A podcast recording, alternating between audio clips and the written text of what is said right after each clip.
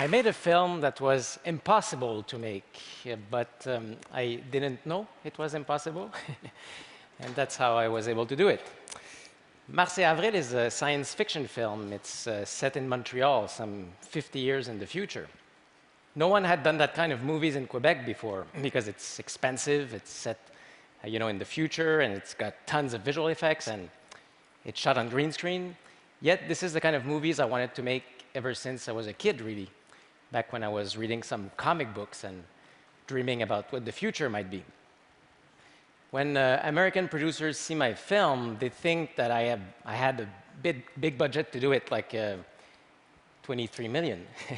but uh, in fact, I had 10% of that budget. I did Mars et Avril for only 2.3 million. So you might wonder, what's the deal here? How did I do this?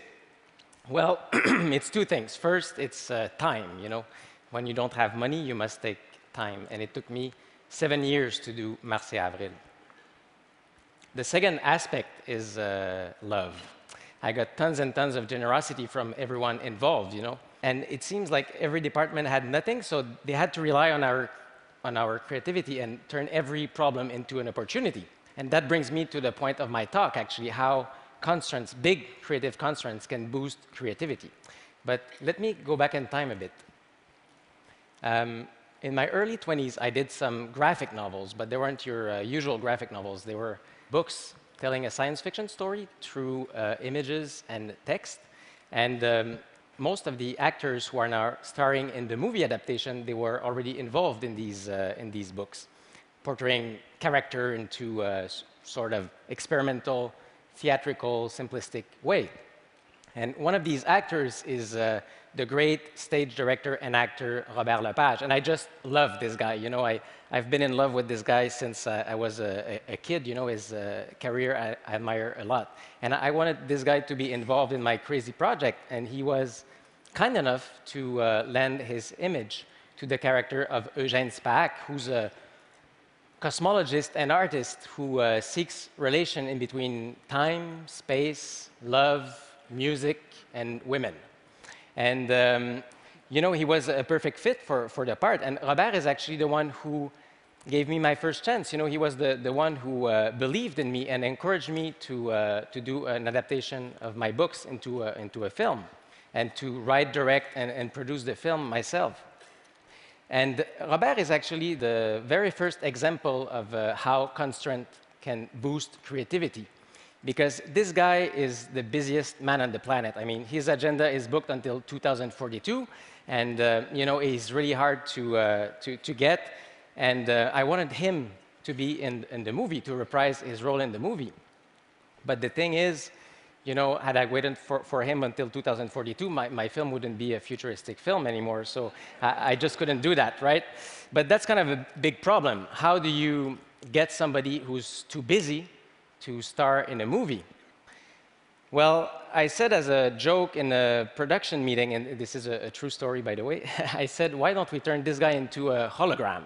Because, uh, you know, he's everywhere and nowhere on the planet at the same time, and he's an illuminated being in my mind, and he's, um, you know, in between reality and virtuality, so it would make perfect sense to turn this guy into a hologram everybody around the table uh, laughed. But the joke was kind of a good solution, so that's what we ended up doing. Here's how we did it. We uh, shot Robert with six cameras. He was dressed in green, and uh, he was like in a green aquarium. Each camera was covering 60 degrees of his head, so that in post-production we could use pretty much any angle we needed. And um, we shot only his head. Six months later, there was a, a guy on set, a mime, portraying the body, the vehicle for the head. and uh, he was wearing a green hood uh, so that we could erase the green hood in post-production and replace it with uh, Robert Lepage's head. So he became like a renaissance man, and here's what it looks like in the movie.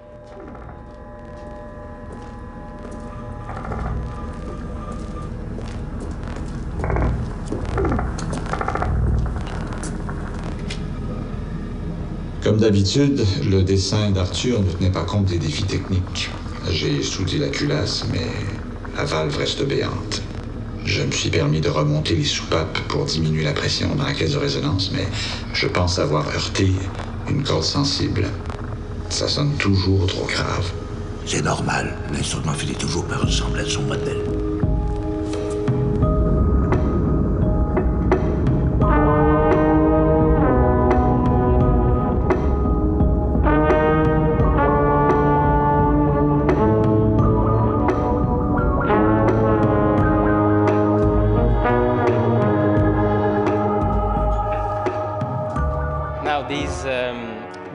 Musical instruments that you see uh, in this excerpt, they're my second example of how constraint can boost creativity.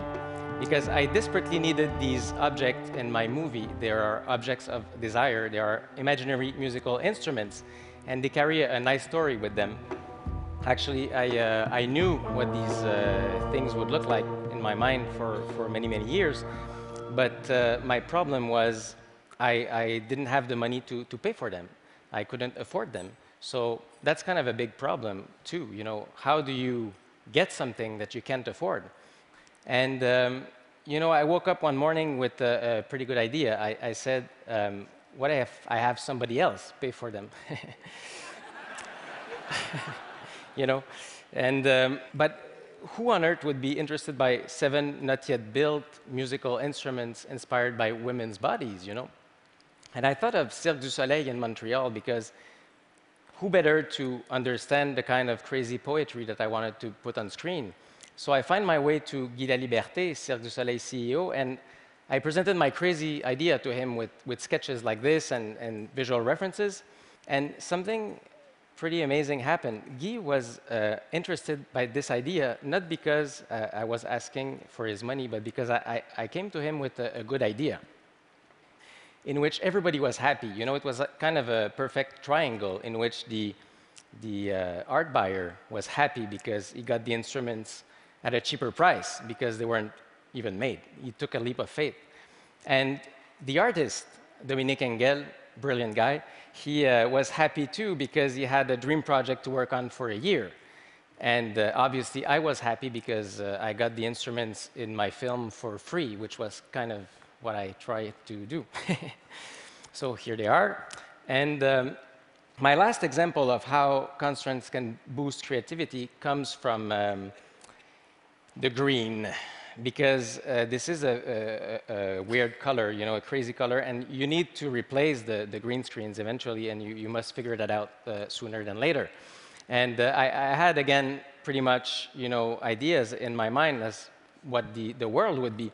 But then again, I turned to my childhood you know, imagination and went to the, the work of Belgian comic book master Francois Schuiten in Belgium. And this guy uh, is another guy I admire a lot, and I wanted him to be involved in the movie as a production designer. But people told me, you know, Martin, it's impossible, the guy is too busy and he will say no. Well, I said, you know what, instead of mimicking his style, I might as well call the real guy and ask him. And uh, I sent him my books, and uh, he answered that he was interested in working on the film with me because he could be a, a, big fish into a small aquarium. In other words, there was a, a, space for him to dream with me. So here I was with one of my childhood heroes, you know, drawing every single frame that's in the film to turn that into Montreal in the future. And it was a, an amazing collaboration to work with this great artist whom I admire.